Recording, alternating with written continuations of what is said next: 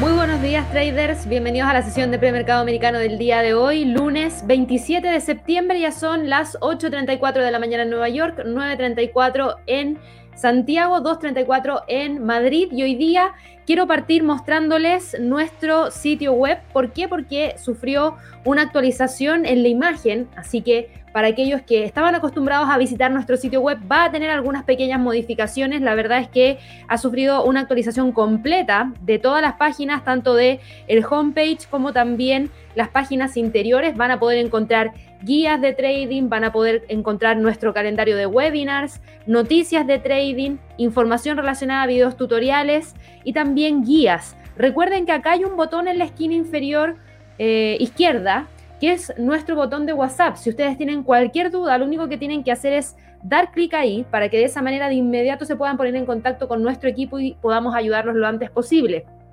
Otro tema también que les quiero mencionar. En la sección de recursos gratuitos ustedes van a poder encontrar la información de nuestro Trading Day, guías de trading, webinars, videos tutoriales y becas de estudio. Recuerden que tenemos algunas becas de estudio con algunos brokers que colaboran con nosotros, por ende, si ustedes ya tienen una cuenta real o están pensando abrir una, vayan a esta sección para que de esa manera se puedan informar mucho más. También tenemos recursos exclusivos, el Live Trading Room, las sesiones de coaching, los cursos de trading y también el curso exclusivo del mes, que recuerden que en esta oportunidad es un curso que combina nuestro curso de acciones más cuatro sesiones de trading en vivo en específicamente acciones, ya sea para hacer scalping de acciones, para hacer inversiones en acciones, para poder evaluar cómo crear portafolios de inversión en vivo y en directo, entre otras cosas más. Así que si quieren revisar esta información, recuerden que siempre les vamos a compartir todos los enlaces y todos los detalles a través de nuestro canal de YouTube en la sección de descripción de nuestros videos para que así puedan ir a revisar todos los detalles tenemos eh, obviamente dos botones en donde ustedes pueden seleccionar información, ya sea porque tienen una cuenta real y quieren saber si su broker está en convenio, o por si es que todavía no tienen una cuenta real y están evaluando abrir una y quieren hacerlo con algún broker que esté en convenio para que así puedan acceder de manera gratuita a este eh, pack deluxe de trading en acciones que se denomina Stocks 360. Fíjense que tenemos aquí una sección que se llama noticias. Esa sección es súper importante para que estén informados de todo lo que está pasando dentro del mercado. Ahí van a encontrar noticias de Forex, de acciones, de índices bursátiles, de materias primas, de criptomonedas y van a poder encontrar todas las que ya hemos escrito, tanto en el pasado como las que se están subiendo dentro de nuestro portal de www.inversionesytrading.com para que de esa manera puedan estar súper informados. Seguimos manteniendo nuestro calendario económico, seguimos manteniendo nuestro blog de trading, seguimos manteniendo la sección de reportes trimestrales que recuerden, se actualiza solamente cuando estamos teniendo eh, temporada de reportes trimestrales, así que la última actualización fue hace un par de semanas atrás, Recuerden que eso también es súper importante y también aquí encuentran una sección donde conocen a nuestro equipo, donde también encuentran nuestro aviso de riesgo y un montón de otras cosas más. Este es el equipo que hoy en día está junto a ustedes todos los días. Este es el equipo que le está entregando servicios para que ustedes puedan estar realizando inversiones y operaciones de trading mucho más informados de que lo que podrían estar haciendo si es que no nos ven todos los días en nuestro canal de YouTube. Así que los invito a que nos conozcan para que de esa manera vayan y vean todo el material que nosotros estamos creando día a día a través de nuestro canal de YouTube y también a través de nuestro sitio web de inversiones y trading.com. Así que bueno, quería partir con esa actualización porque el sitio web la verdad es que es algo bastante importante para nosotros, nos tomó harto tiempo el diseño y ajustarlo para que mostrara realmente lo que nosotros queríamos que mostrara. Y hoy día sí que me voy a ir de inmediato ya con lo que está pasando dentro del mercado, porque parte una nueva semana de trading después de una semana que terminó, por ejemplo, con mucho movimiento para el mercado de las criptomonedas. Sin embargo, durante el fin de semana tuvimos movimientos a raíz de otros temas específicos. Tuvimos elección en Alemania, en donde todavía no hay un ganador, pero sí está liderando un sector en particular. Tenemos información respecto a Evergrande, tenemos información también respecto a algunos cortes de energía eléctrica en China que van a impactar directamente, por ejemplo, en los suministros que recibe Tesla y en la fabricación de Tesla, de los vehículos, por supuesto, y también de lo que significa la fabricación de los iPhones para Apple. Así que vamos a estar hablando acerca de eso. Tenemos también el tema de la deuda, el techo de la deuda para Estados Unidos, que todavía sigue siendo discutido dentro del Congreso y que es algo que se tiene que dilucidar. Conocimos hoy día muy temprano las órdenes de bienes durables para Estados Unidos y tenemos harto movimiento de premercado que nos deja ahora mismo con una bolsa en Estados Unidos mixta. No tenemos a todos los índices de Estados Unidos moviéndose hacia el alza o hacia la baja, sino que tenemos a algunos moviéndose hacia el alza y otros moviéndose hacia la baja. Así que vamos a partir hablando un poquito acerca de lo que ha estado pasando dentro del mercado y para todas aquellas personas que recién nos están siguiendo, que recién nos están conociendo, los dejo invitadísimos a que puedan suscribirse a nuestro canal de YouTube. Recuerden que es tan simple como darle clic al botón de suscripción, es tan simple como darle clic al botón de la campanita para que así cada vez que hagamos algo nuevo dentro del canal les llegue una notificación y así puedan participar y también regálenos un like para que así podamos seguir creciendo y entregarles esta información a diario. Así que bueno, vámonos de inmediato con lo que ha pasado en Asia, porque en Asia dejamos la semana pasada al Nikkei dentro de estos niveles, entre los 30.800 y los 29.600. ¿Cómo ha quedado el precio? Ha quedado exactamente igual.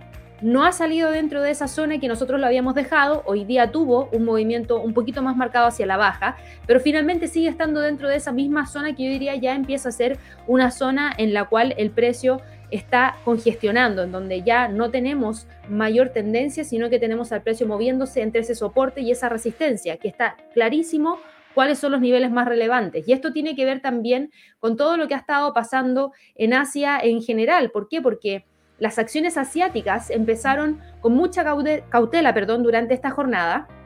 Tuvimos un alza del precio del petróleo, que ya vamos a hablar acerca de eso, alcanzó máximos de tres años y eso avivan los temores a la inflación y agravan el reciente giro de postura de algunos de los principales bancos centrales. Eh, Tuvimos al índice MSCI de acciones de Asia-Pacífico, fuera de Japón, obviamente, que se mantuvo plano tras tres semanas consecutivas de pérdidas. Tuvimos al índice, al Nikkei, que logró contenerse dentro de esos niveles. ¿En base a qué? En base a la esperanza de que se apliquen nuevos estímulos fiscales una vez que se elija al nuevo primer ministro de ese país en particular. El destino de China Evergrande Group todavía sigue siendo una gran incógnita después de que el gigante inmobiliario incumpliera la semana pasada el pago de sus bonos en el extranjero y de que esta semana tenga que hacer un nuevo pago. recuerden que desde ese incumplimiento de la fecha tiene 30 días de gracia para poder realizar algún tipo de pago. Y aquí también no hemos visto un gran movimiento hacia la baja y de hecho vayan a revisar el Hang Seng porque se van a dar cuenta que no hay gran movimiento bajista por parte de este instrumento, sino que estaba contenido.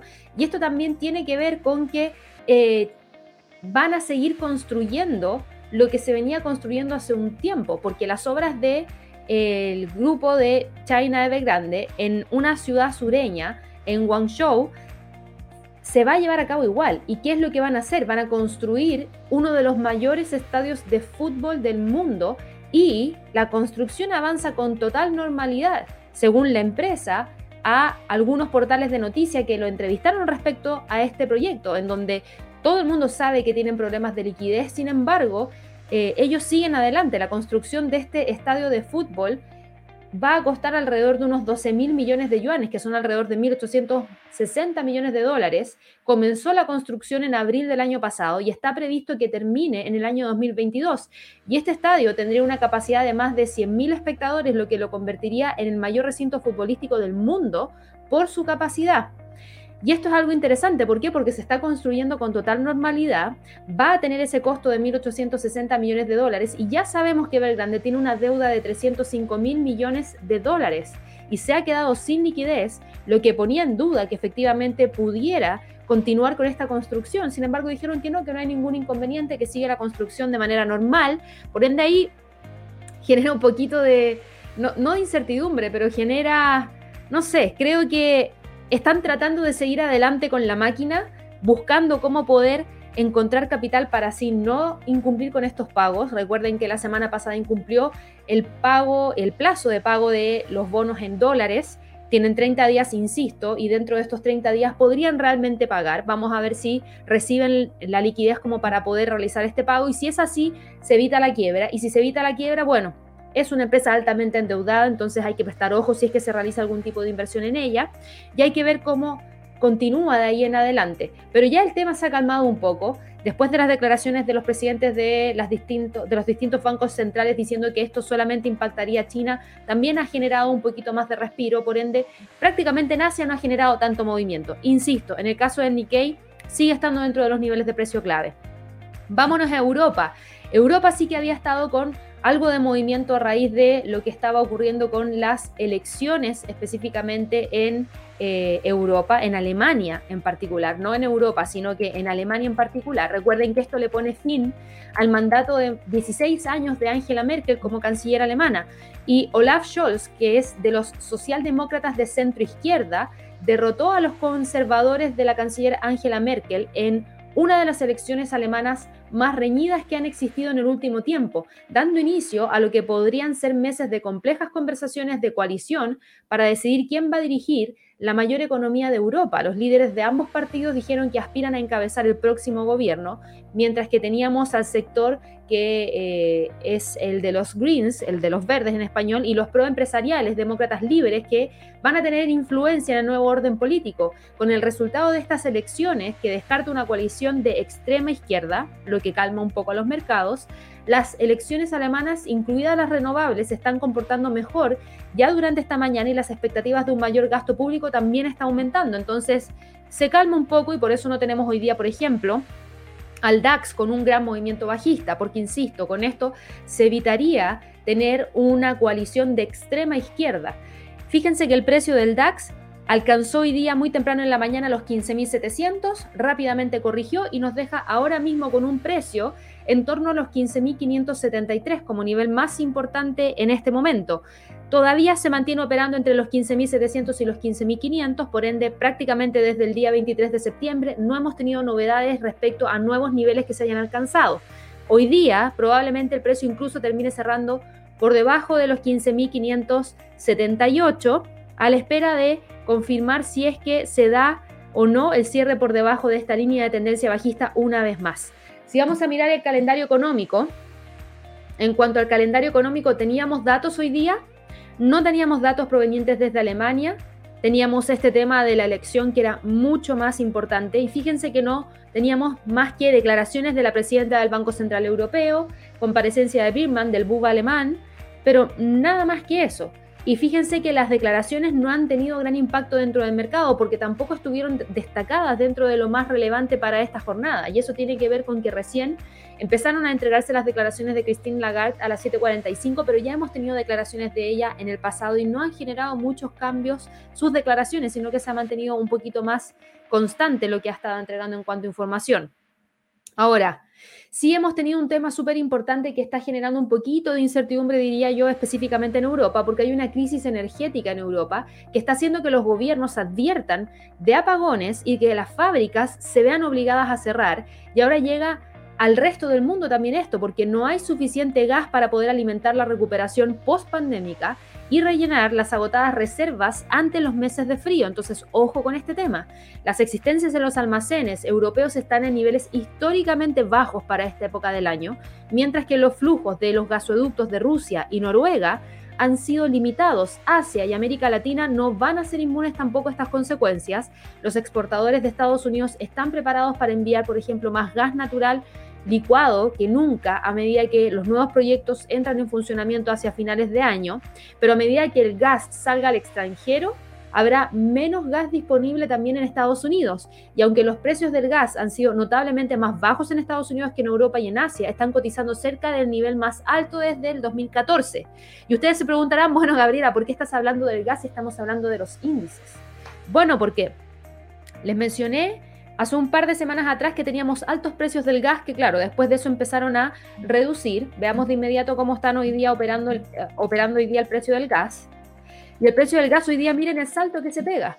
Sube nuevamente más de un 5,84%. Nunca logró generar la ruptura de este nivel de soporte y el precio despegó y llega a los 5,60. Y si yo achico esto y me voy a un gráfico mensual, fíjense los niveles que está alcanzando, niveles que no se veían desde el 2010 febrero del 2010, desde aquí el precio, por ir a buscar los 6, que es el próximo nivel más importante de resistencia, que en el pasado fue usado como soporte. Entonces, claro que importa. claro que importa, porque al mismo tiempo que tenemos esta fuerte alza en el gas natural, vayan y miren el petróleo. Hoy día está en 75,40. ¿Y qué pasa? Que, claro, en momentos normales de la economía, y ya después voy a ir al petróleo, pero en, en momentos normales de la economía, cuando tenemos estas alzas, claro, preocupan porque podría subir la inflación. Pero bueno, viene el Banco Central y genera un ajuste en términos de política monetaria para que no haya una sobreinflación y ningún problema. Sigue la economía funcionando normal.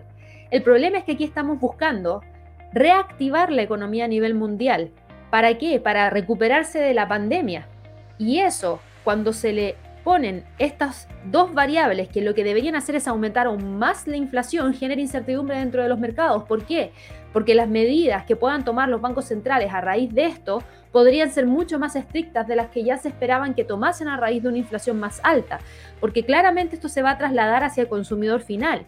Por ende, el precio que reciben por el uso del gas va a ser un precio más alto, el precio de la gasolina va a ser un precio más alto, y eso claro que afecta. ¿Por qué? Porque si ustedes se fijan, por ejemplo, en el caso del petróleo, todos los gran parte de los deliveries, que ya sean a través de motos, a través de vehículos, por lo menos como funciona en Latinoamérica y también como funciona en el resto del mundo, porque todavía los drones no es algo que se use de manera masiva, pero todos los deliveries son a través de una moto, a través de un camión, a través de un auto, y eso qué consumen? La mayoría o consumen gas para poder trasladarse o consumen diésel o gasolina. No todavía la mayoría son autos eléctricos, por ende tenemos que descartar un poquito eso. ¿Y qué significa? Que como aumentan los costos de traslado, aumenta el costo de transporte y como aumenta el costo del transporte, aumenta el precio final que recibe el consumidor y eso hace que pague más caro por algo que estaba más barato antes y eso se traslada en inflación y obviamente genera mucha presión. Entonces eso está generando incertidumbre dentro de los mercados hoy día. Y tenemos al DAX con un movimiento hacia el alza de tan solo 0,15%, en donde probablemente trate de mantenerse dentro de estos niveles para el resto de la jornada, que es esto de acá, entre los 15.700, 15.500. Hay que ver si es que mañana logra mantenerse dentro de esa zona, pero por lo menos para hoy día existe una muy alta probabilidad de que termine cerrando entre los 15.578 y los 15.500. Si vamos a mirar el Eurostox, el movimiento es más o menos similar. Hoy día también logra moverse hacia el alza, toca los 4.201 y se detiene y tiene un gran rechazo en la parte superior y nos deja con el precio metido aquí entre los 4.156 y los 4.200. ¿Hay mucho cambio? No, yo diría que no hay, gran cambio, pero sí que explica en gran parte el gran rechazo que hubo del movimiento alcista que tuvo el Eurostox. Todavía termina cerrando hacia el alza, pero al igual que para el DAX, existe una muy alta probabilidad de que termine cerrando entre los 4.200 y los 4.150. Miren el IBEX. El IBEX está pegando un salto súper grande hoy día.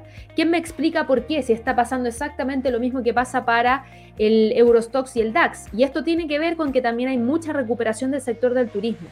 A raíz de que se espera que la pandemia esté controlada para fines del año 2022 y a medida que se está controlando, dado que la cantidad de contagios en algunos sectores del mundo se está también llevando bien, diría yo, finalmente permite decir que podría haber una recuperación más rápida de lo que el mercado esperaba en relación a este tema. Y si ustedes van y revisan, por ejemplo, las cifras de contagio que tiene España, que la estuvimos revisando en su momento, fíjense la curva de España. La curva de España, claro, que tuvo una ola grande. De hecho, si ustedes miran esto, tuvo una, dos, tres y esta era la cuarta ola. Y fíjense cómo rápidamente logró corregir y llegar a niveles que prácticamente son los más bajos que, se, que y que no se veían desde agosto del 2020. Entonces, súper bien para España porque eso permite que la gente se sienta un poquito más confiada para viajar hacia España porque la tasa de contagio es más baja también. Entonces, eso ayuda a que el sector, por ejemplo, del turismo, que es uno de los que más se veía afectado por parte de el IBEX, hoy día esté levantando y tengamos un alza de más de un 1,23% y vaya y testee los 9000. En este momento no está generando la ruptura de los 9.000, es un nivel que venimos siguiendo muy de cerca, por lo menos desde agosto, y de generar la ruptura, ojo que el próximo nivel de resistencia está en 9.111. Creo que aquí se vendría algo bastante interesante, sobre todo por los niveles en los cuales se está encontrando el instrumento, por lo menos durante esta jornada. El FTSE del Reino Unido, esa es otra historia porque el FTSE no logra moverse hacia el alza. El FTSE hoy día está con un movimiento bajista de 0,11%. Se quedó por debajo de los 7.100, pero sobre los 7.000, por ende considero que por lo menos para esta jornada existe una muy alta posibilidad de que tengamos al precio cerrando por la hora entre los 7.040 y los 7.100. Ya son las 2.54 de la tarde en eh, Madrid y obviamente en gran parte de Europa ya estamos quedando en las últimas horas de transacción de las bolsas. Por ejemplo, la bolsa de Londres. De hecho, eh, ahora mismo eh, la hora en Londres son la 1.54, es una hora menos que en Madrid. Por ende le queda, le queda un poquito de tiempo para seguir operando. Sin embargo, ya se ve también un rechazo en la parte inferior, por ende por eso yo les mencionaba que existe una posibilidad importante de que tengamos al precio cerrando entre los 7.000 y los 7.040. ¿Qué es lo que pasa en Estados Unidos? Porque Estados Unidos es otra historia. Tenemos al Standard Poor's y al Nasdaq cayendo, mientras que tenemos al Dow Jones y al Russell subiendo. Entonces, ¿qué pasa aquí? Yo les acabo de mencionar el tema del gas, les acabo de mencionar el tema del petróleo. Dos factores o dos variables que podrían generar un alza en la inflación y no menor, sino que un alza en la inflación bastante considerable. Entonces, ¿eso qué significa? Eso significa que posiblemente tengamos algún tipo de postura mucho más rígida y esa postura más rígida suele impactar directamente dentro de qué? Dentro del sector tecnológico. Y el sector tecnológico es lo que hoy día se está viendo dañado no el sector que no es tecnológico, porque si ustedes van y revisan los futuros del Dow Jones, estaban al alza, los inversionistas se están centrando en los sectores más sensibles desde el punto de vista económico, con la atención puesta específicamente en los próximos datos económicos y en las conversaciones en curso sobre el aumento del gasto público. Tuvimos un dato entregado hoy día por parte de Estados Unidos, órdenes de bienes durables. Y fíjense los órdenes de bienes durables en términos mensuales volvió a subir y subió mucho, desde 0,5% a un 1,8%. En términos subyacentes, claro, la cifra mostró una caída de 0,8 a 0,2%, pero igual es un dato que si uno lo toma en términos eh, de más largo plazo, claro que sigue subiendo. Las órdenes de bienes durables no relativos a la defensa siguen estando altos, quedaron en 0,5% y los que son específicamente excluyendo la defensa no mirando la aviación, sino que excluyendo todo lo significado, todo lo relacionado, perdón, a defensa, quedó en un 2,4%. Entonces es una cifra súper, súper alta. Tenemos a un sector que está teniendo eh, movimientos importantes hacia el alza. todo lo que está ligado al petróleo, como ExxonMobil, como Chevron Corporation, estaban subiendo alrededor de un 1,5 y un 1,2% respectivamente. Teníamos también movimientos hacia el alza por parte de JP Morgan, Citigroup, Morgan Stanley, Bank of America, que estaban ganando en promedio alrededor de un 0,8%. Teníamos empresas industriales como 3M, como Caterpillar, que suelen ser las más beneficiadas por la recuperación económica, que hoy día también estaban subiendo. Así que creo que aquí eh, los participantes en el mercado estaban decantándose por las acciones de valor y cíclicas en lugar de por las de crecimiento, como las del sector tecnológico. Y esto después de que la Reserva Federal iniciara la semana pasada, no iniciara, sino que indicara la semana pasada que podría empezar a retirar su programa de compra de bonos tan pronto como en el mes de noviembre y que podría subir las tasas de interés en el año 2022. Aunque este endurecimiento monetario suele considerarse por lo general un lastre para las acciones, algunos inversionistas ven la postura de la Fed como un voto de confianza en la economía de Estados Unidos, diciendo, sí, la economía se está recuperando y se está recuperando a buen ritmo, y ese buen ritmo significa que podemos retirar los estímulos y significa que podríamos incluso elevar la tasa de interés como para poder generar un movimiento mayor en ella.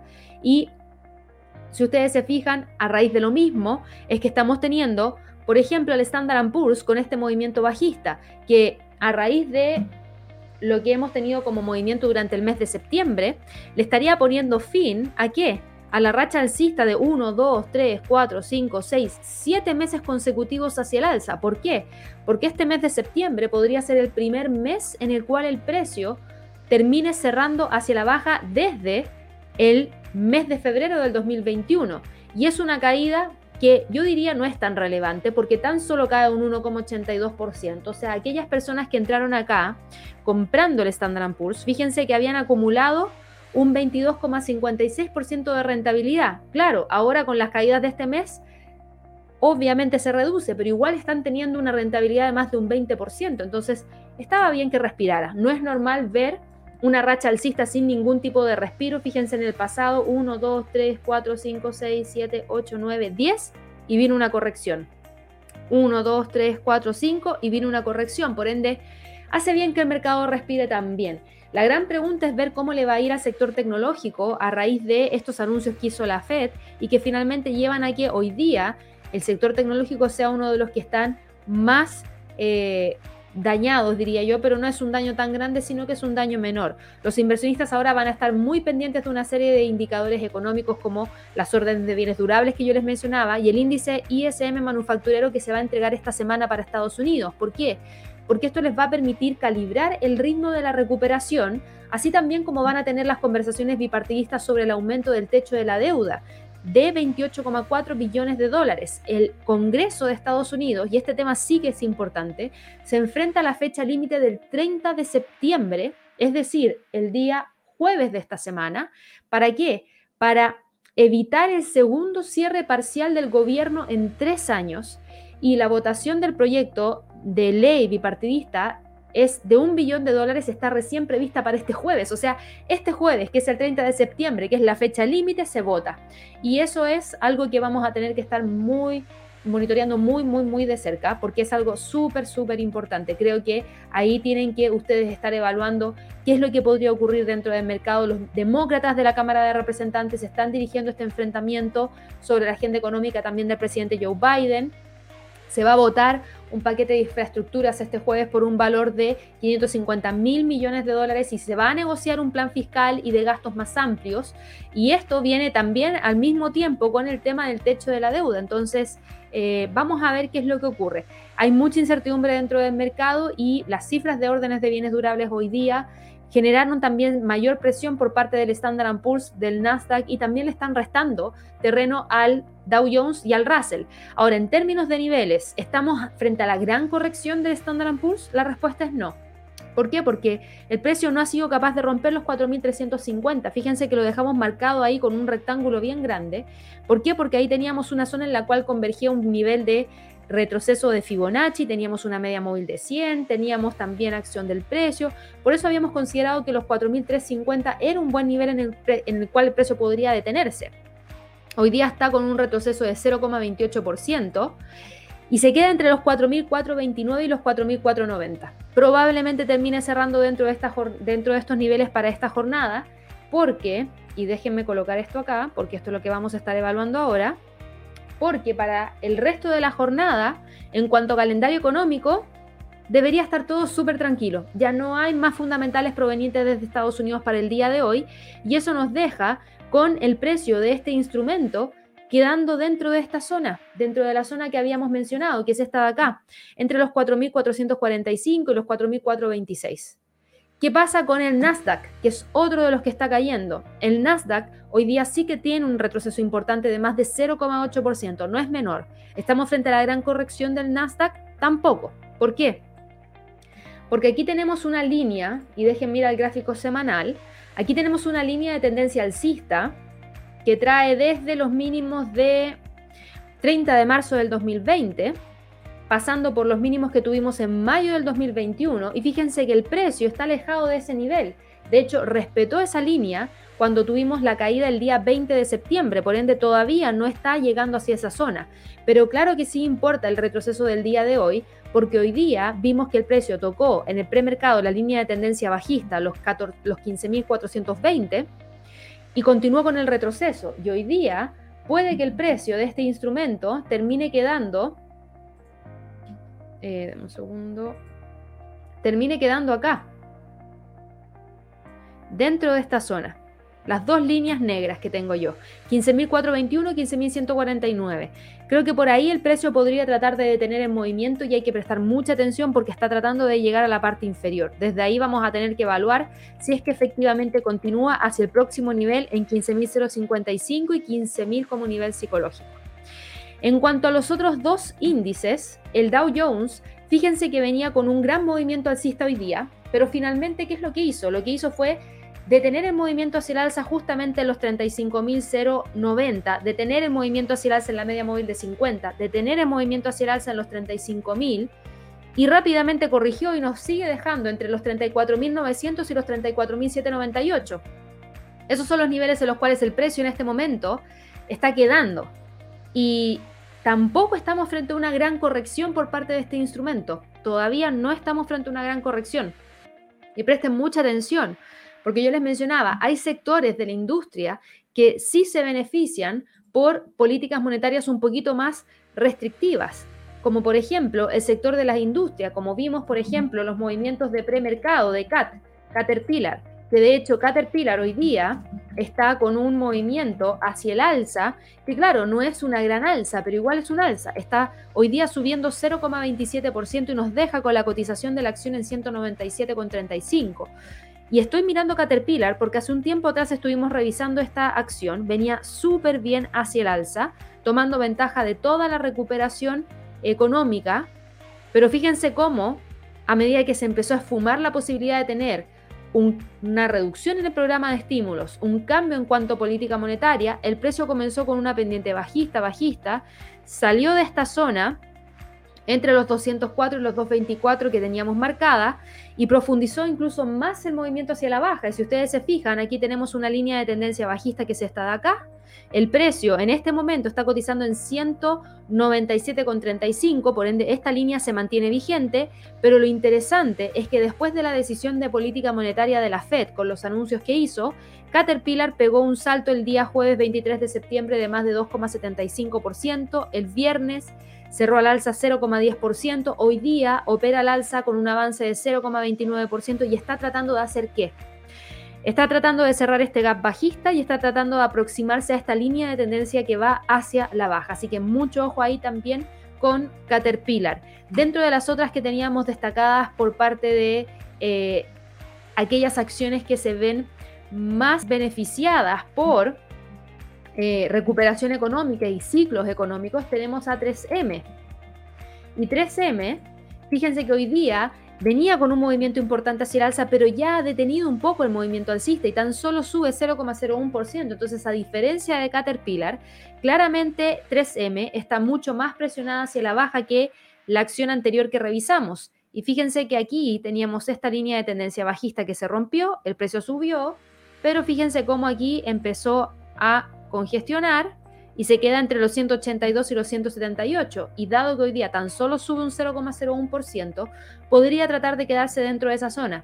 Está mucho más alejada que el resto. Y si vamos a mirar, por ejemplo, aquellas acciones que están ligadas al mercado del petróleo por las alzas que ha presentado, una de las que más ha subido hoy día es ExxonMobil, que está acá, y fíjense cómo ha recuperado terreno. Fíjense cómo el, el jueves, perdón, subió 3,39%. Salió de esta zona de congestión e incluso rompió los 56,74%. El viernes continuó con el movimiento hacia el alza buscando los 58, no lo logró y hoy día sube más de 2,27% y está a punto de tocar los 59 dólares por acción. Es decir, está en 58,90 por sobre este nivel de resistencia. Y aquí hay que monitorear este Fibonacci. ¿Por qué? Porque si ustedes se fijan, si la acción hoy día logra quedar sobre este nivel, estaría quedando sobre el 50% del retroceso del Fibonacci, sobre la media móvil de 100, sobre un nivel de resistencia que trae a través de la acción del precio en los 59 y desde ahí podría tratar de continuar con el movimiento hacia el alza hacia los 60 dólares por acción. Así que mucho ojo con ExxonMobil también. En cuanto a los niveles para el Dow Jones, el Dow Jones está hoy día cotizando en 34.839, se queda aquí metido dentro de esta zona y creo que sería bastante interesante poder monitorear el precio de cierre entre los 35.000 y 34.600. Para el Russell, el Russell hoy día también sube 0,07%. Fíjense que lo interesante del Russell es que finalmente el viernes, a pesar de caer, logró cerrar sobre los 2.247, logró cerrar sobre la línea de tendencia bajista y logró cerrar sobre la media móvil de 100. Por ende, hoy día hace sentido que el precio nuevamente esté tratando de mantenerse dentro de esta zona. Si se queda dentro de esa zona, todavía hay esperanzas de que mañana, si logra continuar con el movimiento alcista, deje estos niveles y vaya en búsqueda de los 2.300. De lo contrario, el precio rápidamente podría corregir, buscar los 2.235 y desde ahí ir a buscar los 2.220 como próximo nivel. ¿Qué pasó con el mercado Forex? Fíjense el mercado Forex. A pesar de todo lo que hemos tenido en cuanto a movimiento, fíjense cómo el mercado Forex y el dólar en específico logra igual hoy día ganar terreno frente a sus contrapartes. A pesar de que no tengamos gran movimiento hacia el alza, igual se mantiene entre los 11.970 y los 12.020. Esa es la nueva zona en la cual el US dólar está moviéndose y lleva ya una, dos, tres, cuatro, cinco y esta sería la sexta jornada en la cual termina oscilando dentro de estos niveles que yo les acabo de mencionar. ¿Qué tan probable se ve que hoy día salga de ahí? No se ve que sea muy probable que efectivamente logre salir desde esa zona. Así que esperen que el precio efectivamente se maneje entre esos 12.020 y esos 11.970. Ahora, dado que tenemos esta leve alza, también tenemos al euro dólar hoy día cotizando con un retroceso de 0,17%. ¿Hay alguna novedad? Yo diría que ninguna, porque el precio, fíjense cómo se queda oscilando entre los 1.1750 vamos a dejar marcado aquí, y los 1.1680. Una, dos, tres, cuatro, cinco, seis velas oscilando dentro de esa zona. Y hoy día, al parecer, no va a ser la excepción. Por ende, esperen que el precio efectivamente se quede dentro de esos niveles porque no tenemos mayores fundamentales. No hay algo que vaya a catal, que nos, no hay un catalizador, eso es lo que quiero decir, no hay un catalizador de movimientos mayores por parte de este instrumento, no en base al calendario económico. Ojo, que podríamos tener alguna cosa que esté fuera del calendario que sí sea catalizador como para poder romper los 1.1680 hacia la baja, pero en este momento no.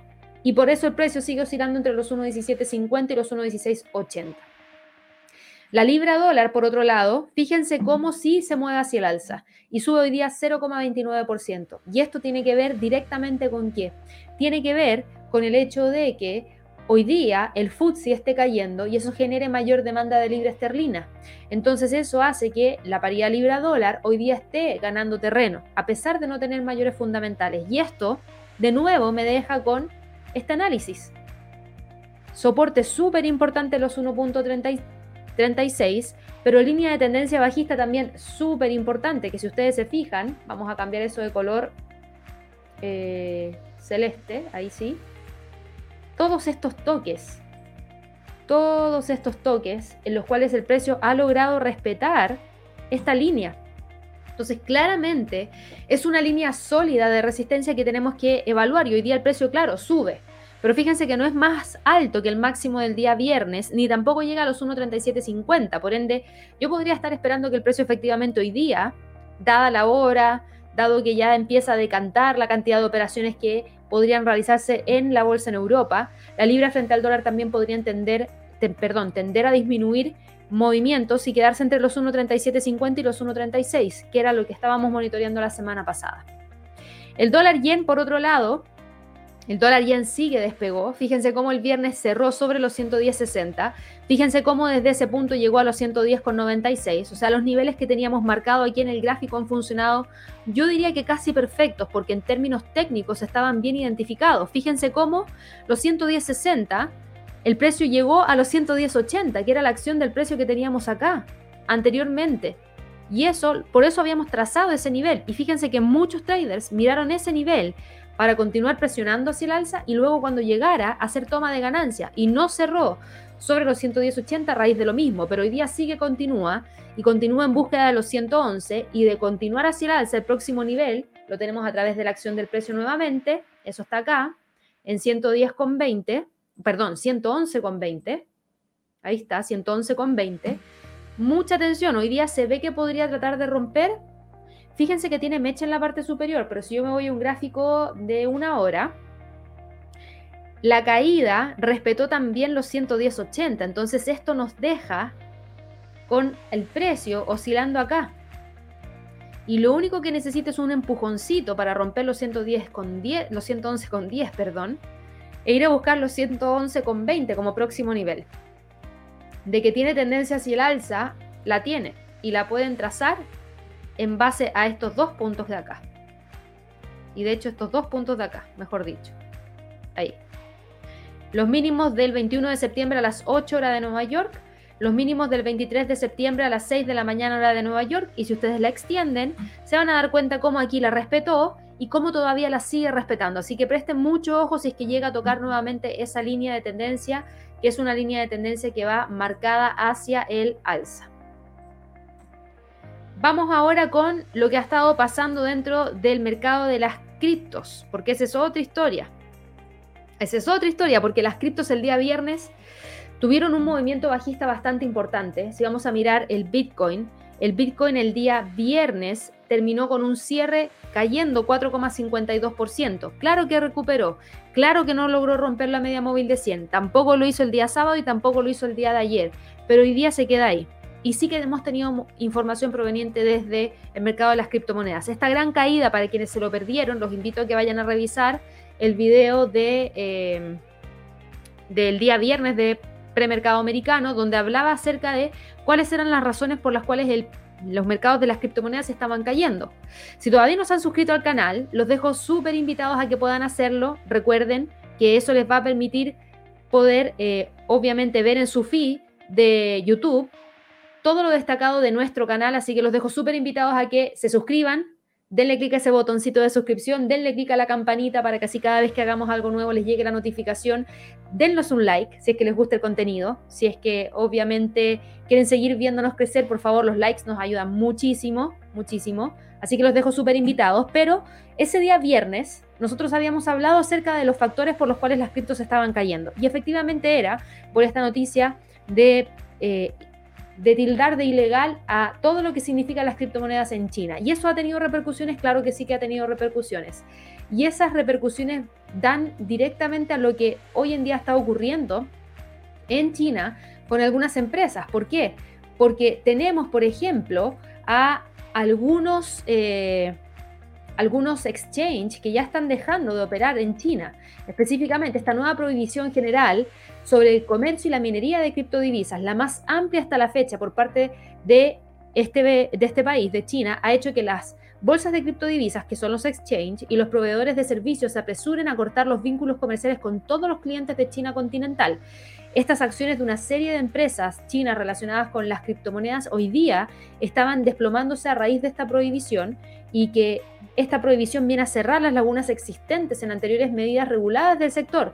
Sin embargo, hay algunos ejecutivos que señalan que muchas empresas ya habían trasladado parte de sus negocios clave fuera de China. Eh, son 10 poderosos organismos gubernamentales chinos que afirmaron el viernes en una declaración conjunta que se prohibía a las bolsas extranjeras prestar servicios a los inversionistas de China continental a través de Internet, que era una zona que anteriormente era tildada como una zona gris y se comprometían a erradicar conjuntamente todas las actividades ilegales de las criptomonedas. Tuvimos, por ejemplo, declaraciones durante el fin de semana de Wobby Global y de Binance, que son dos de las mayores bolsas a nivel mundial y populares entre todos los usuarios chinos, que ellos dijeron que detuvieron el registro de nuevas cuentas de clientes de China. Wobby, por otro lado, dijo que, por ejemplo, limpiaría las existentes para finales de año. Eh, así que ellos empezaron ya a tomar estas medidas correctivas no dieron estimación de cuántos de sus usuarios se van a ver afectados por esto, pero sí eh, ellos han visto que ya esto se iba a dar y por lo mismo habían empezado ya a trasladar sus negocios hacia el sudeste de Asia y hacia Europa también. Tuvimos, por ejemplo, a Token Pocket, que es un popular proveedor de servicios de wallets de criptomonedas, de, de, billeteras virtuales, y también dieron un aviso a sus clientes que pondrían fin a los servicios a los clientes de China continental que corren el riesgo de violar las políticas chinas y que se acogerían activamente a la regulación. Eh, así que mucha atención con eso, porque por ejemplo en el caso también de Binance, que está tomando esta misma medida que Wobby, eh, Binance también ha tomado medidas súper, súper importantes en relación a este tema, porque Binance dijo hoy día que los usuarios de Singapur ya van a poder comprar e intercambiar criptodivisas en su plataforma principal para así poder cumplir con la regulación a nivel local. Recuerden que la autoridad monetaria de Singapur advirtió este mes a Binance.com que podría estar infringiendo todas las leyes locales y que debería dejar de prestar servicios de pago a los residentes de la ciudad.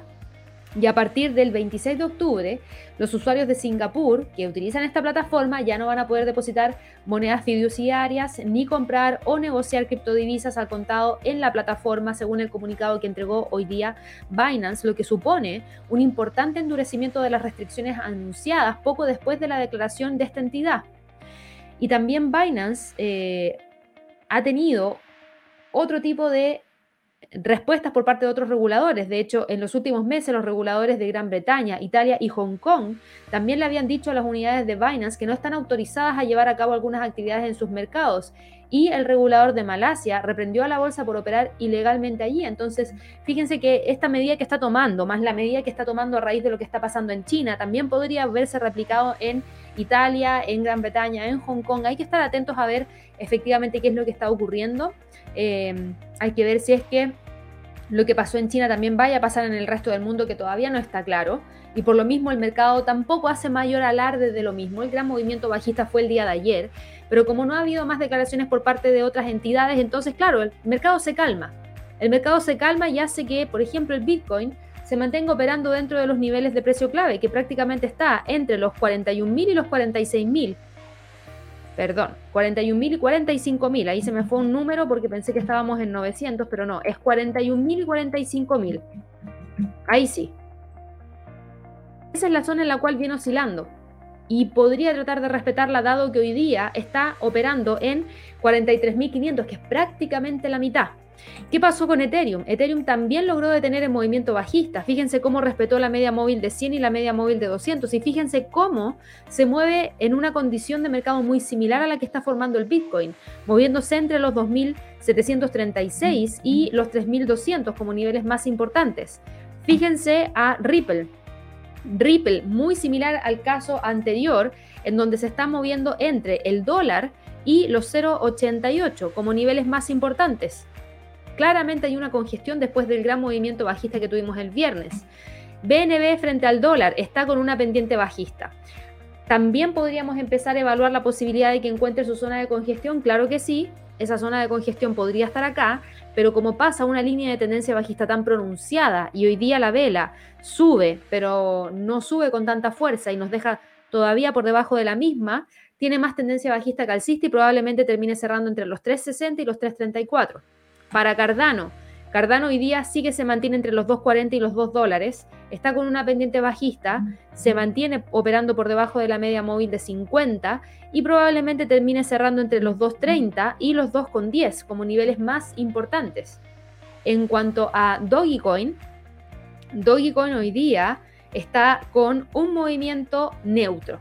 Fíjense cómo no tiene movimiento. Es una de las criptos que menos movimiento tiene en este momento. Y si, tú te, y si ustedes se fijan, perdón, está ahí entre los 0.23 y los 0.19 como niveles más importantes. Y hoy día no se ve que vaya a salir de ahí, como tampoco se ve que vaya a romper la línea de tendencia bajista hacia el alza. Litecoin, por otro lado, sí que se acopla un poco más al movimiento que está haciendo eh, el Bitcoin. Y fíjense que acumula un alza de 0,84%. Yo diría que bien, porque después de romper esta línea de tendencia bajista, se mantiene operando aquí, prácticamente entre, yo diría, los 150 y los 160. Pero fíjense cómo, incluso acá ustedes también podrían trazar una zona justamente ahí entre los 164 y los 140, que creo que es la zona de congestión más adecuada de evaluar en el largo plazo. Claro, ahora en el corto plazo se mueve en base a la media móvil de 100, que está en 156, en base al soporte, que está en 150, pero para el resto de la semana creo que el precio podría empezar a evaluar la zona de mayor amplitud entre los 164 y los 140. ¿Qué ha pasado con el mercado de materias primas? Las materias primas sí que son otro tema. Ya vimos muy tempranito, y voy a volver a repetir, que el precio del gas natural va con mucha fuerza hacia el alza. Hoy día subió más de 5,59% y está en búsqueda de generar la ruptura de los 5,60 que está acá.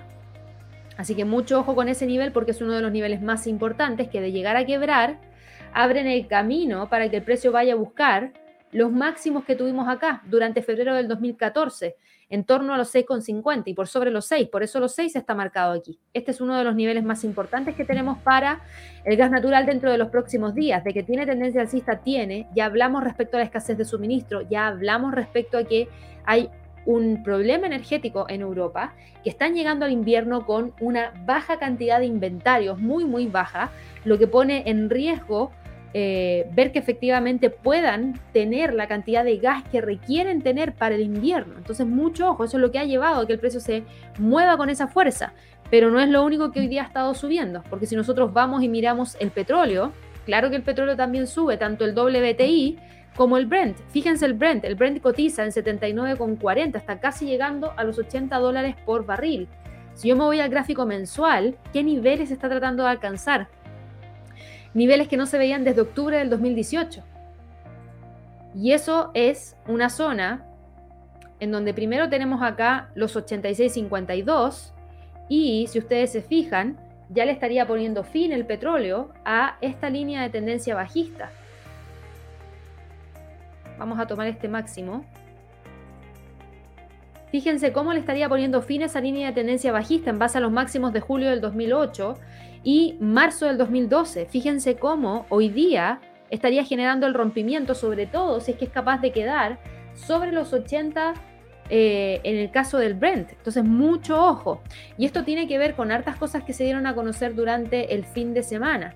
Y tuvimos harta información proveniente desde el mercado del petróleo. Y eso es lo que ha generado este movimiento tan importante hacia el alza, porque si nosotros vamos y revisamos todo lo que se dijo, dentro de una de las cosas más importantes que se dijo es que se espera que la demanda mundial de petróleo alcance los niveles anteriores a la pandemia a principios del próximo año a medida que la economía se recupera y obviamente se van retomando todas las actividades que significan mayor demanda de petróleo. Las perspectivas coinciden con las previsiones alcistas de la Organización de Países Exportadores de Petróleo, que es la OPEP, pero superan también las estimaciones de la Agencia Internacional de Energía. Y aquí me refiero con qué estimaciones. Las que hizo la OPEP. Y la OPEP dijo que eh, la demanda mundial eh, debería alcanzar niveles de prepandemia a principios de este, eh, del año 2022.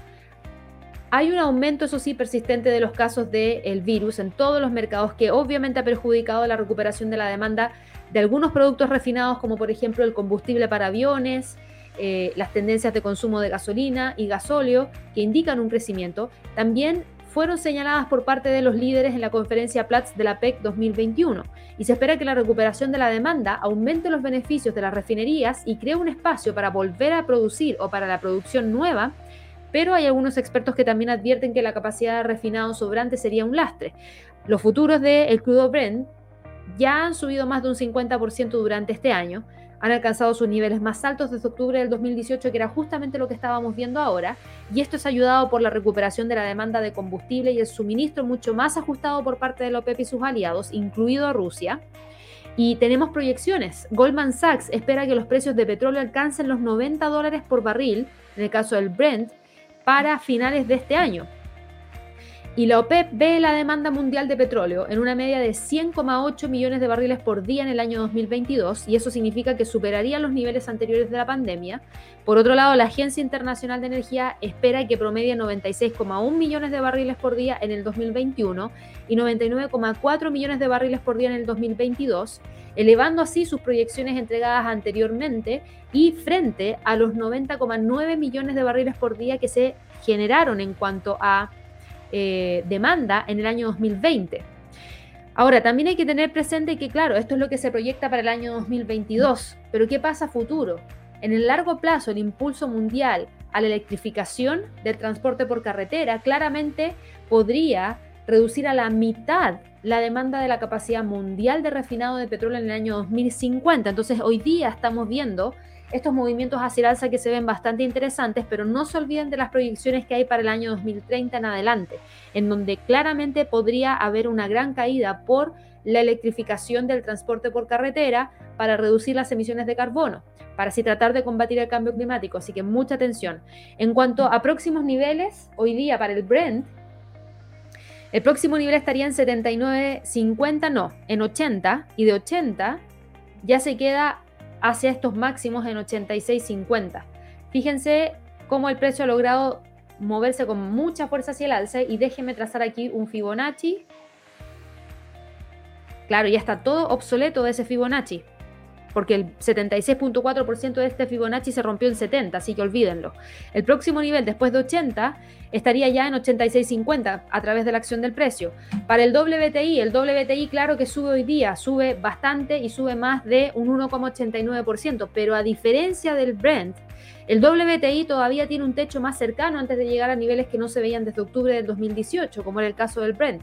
En el caso del WTI, tenemos un máximo histórico alcanzado el 6 de julio, que fue en 76,95. Ese es el próximo nivel más importante, pero antes de llegar a ese nivel, claramente va a tener que tratar de generar la ruptura de los 76 y en este momento cotiza en 75,37. Así que mucha atención que todavía nos queda espacio como para poder ver eh, una continuidad de alza. La verdad es que las predicciones fueron tan potentes que es lo que está generando este impulso por parte de este instrumento hacia arriba.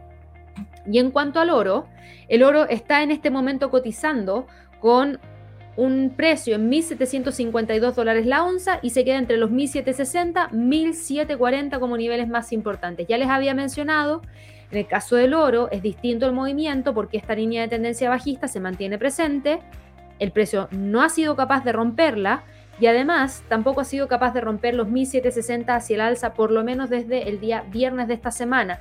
Y las apreciaciones por parte del dólar también significan mayor presión bajista por parte del oro. Así que mucho ojo que tiene mayor presión hacia la baja que hacia el alza este, este instrumento. Vamos ahora a revisar la apertura, porque ya tuvimos justo ahora la apertura de la bolsa en Estados Unidos y vamos a revisar de inmediato cuál fue la apertura de los principales de las principales acciones que yo sé que son las que me preguntan constantemente. Fíjense Apple, hoy día abre con una caída de 0,86%, pero está tratando de recuperar. Sigue metido aquí dentro de la zona entre los 142 y los 150.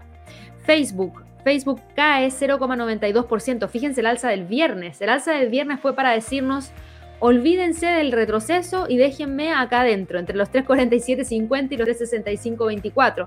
Hay que ver si hoy día logra nuevamente cerrar sobre los 347.50. Si es así, esto de acá, estas dos velitas de acá, fueron un falso rompimiento. Y ojo con este patrón, este es un patrón de vela súper potente. Fíjense cómo esta vela envolvió a la vela anterior y casi incluso cerró el gap bajista. Así que mucho ojo, porque esto es una señal de reversión que podría tener el precio.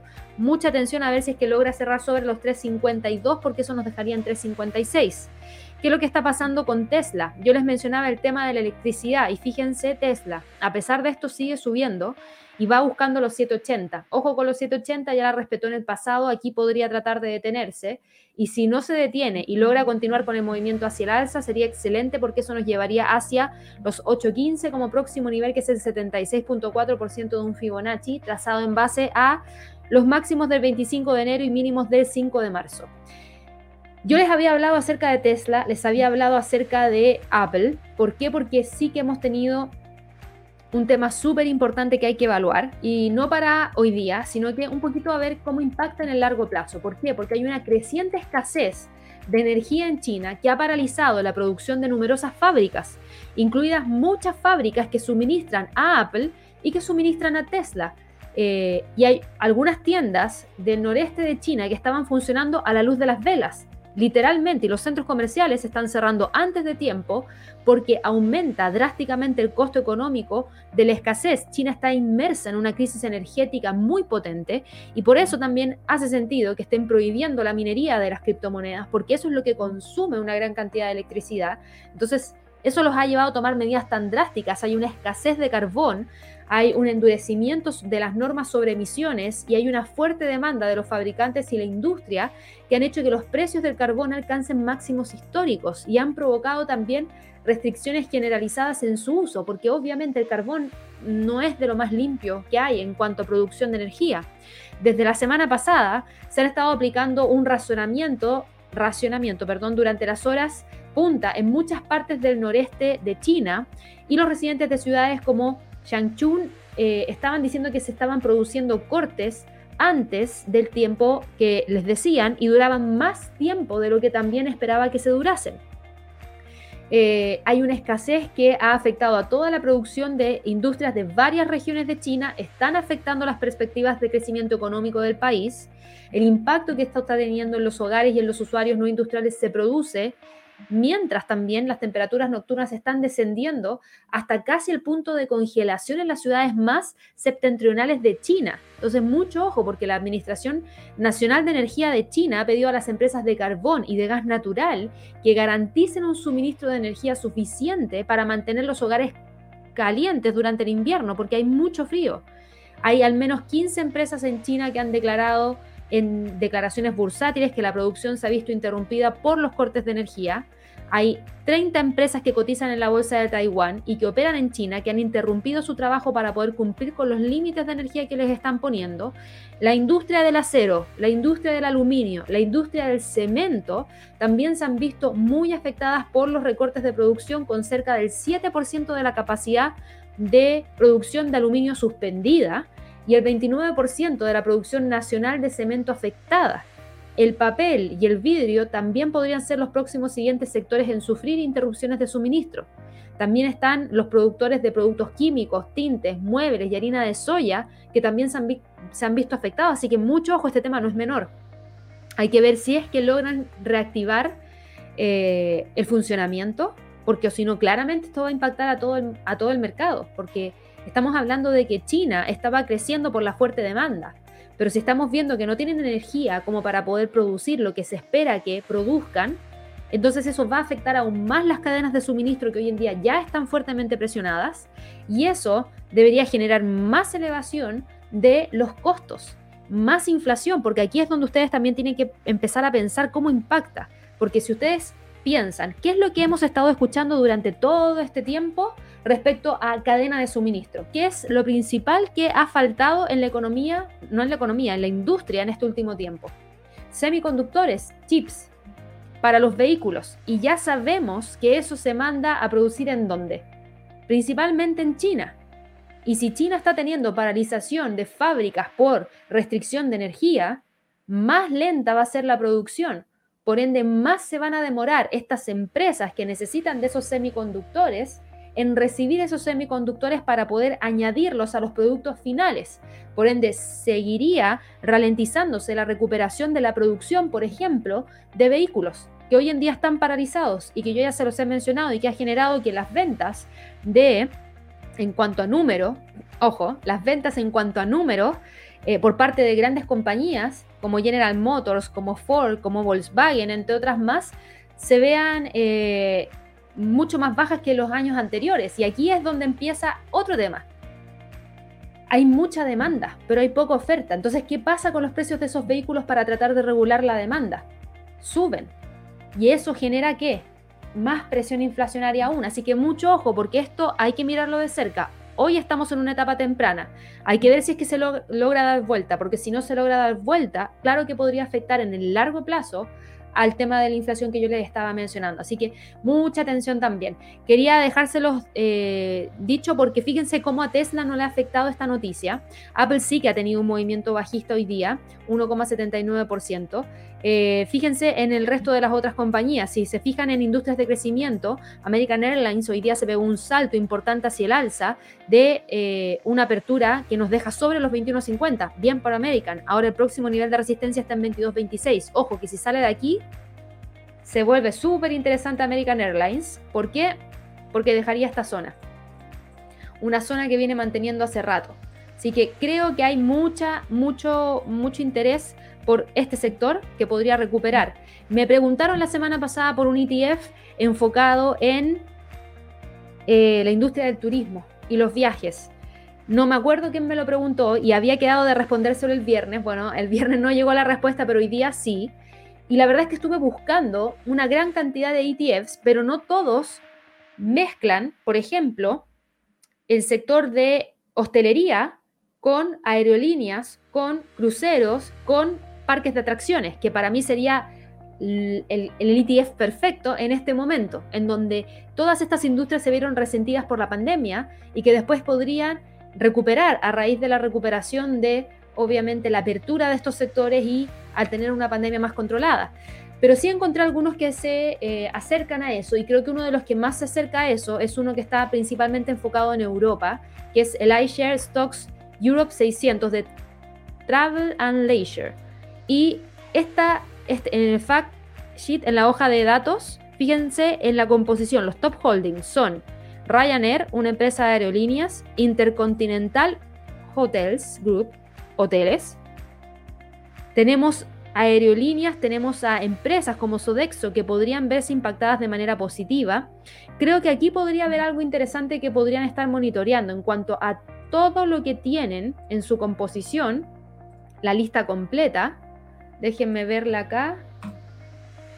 La lista completa no son muchas. Eh, tenemos a Flutter Entertainment, Evolution, Entine, eh, Intercontinental, Ryanair, Whitbread, Sodexo, Accor. Las, no, no sé cómo se pronuncia porque no sé pronunciar mucho francés, pero creo que es La Française de Jeux, International Airlines Group, Kindred Group, Wizz Air Holdings, Carnival, cruceros. Ya tenemos hoteles, aerolíneas y cruceros. TUI, Deutsche Lufthansa, Eucash. Eh, esto no sé qué lo que es. Ah, perfecto. Mira, tiene exposición al euro, a la libra, a la corona sueca. Interesante. Interesante porque no, no suele haber ETFs que combinen tanto y aquí tienes una combinación bastante potente. Porque claro, ¿por qué está la libra, el euro metido acá y la corona sueca? Porque si es que efectivamente le va bien a estos sectores y a estas empresas, dentro de em, Europa debería generar mayor demanda de euro, de libra, de corona sueca. ¿Por qué? Porque el turismo se basa allá y genera mayor demanda de estas divisas. Si yo estoy en Chile y quiero viajar a Europa, tengo que comprar euros. Si, quiero, si de Chile voy al Reino Unido, tengo que comprar libras. Entonces, por eso también están con esa exposición. Así que creo que este es uno de los ETFs más interesantes que podrían ver si es que quieren enfocarse en esas industrias, que es el iShares Stocks Europe 600 Travel and Leisure, para que así lo puedan revisar. Fíjense, eh, veámoslo de inmediato, eh, porque sí hemos tenido, pues déjenme poner aquí 600, a ver si lo encuentro más rápido. Acá está.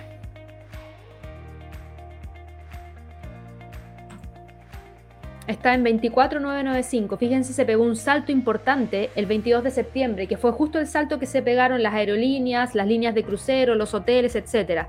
Y fíjense en esto, traía un triángulo ascendente. Un triángulo ascendente que está acá.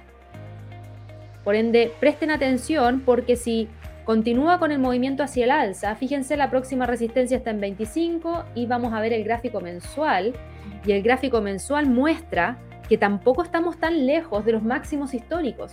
Entonces aquí se vuelve algo muy interesante también, porque el máximo histórico está en 26.000, de que tiene tendencia hacia el alza, no ahora en el corto plazo la tiene, pero no es, una, no es un ETF que haya tenido una gran tendencia alcista. Esa es la línea de tendencia hacia el alza que trae y va en búsqueda de esos 26, así que hay que ver si es que logra generar la ruptura. Creo que aquí hay algo interesante que monitorear dentro de los próximos días.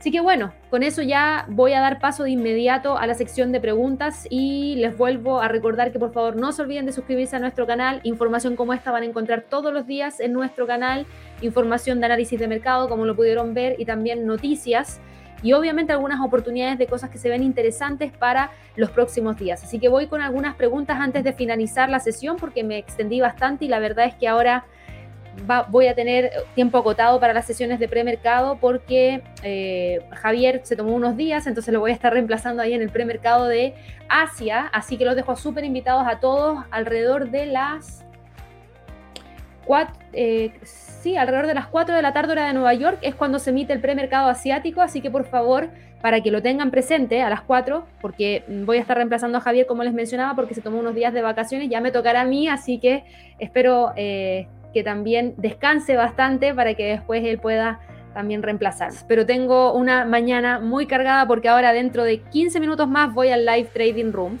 y a las 11 horas de Nueva York voy a la sesión de lluvia de trades.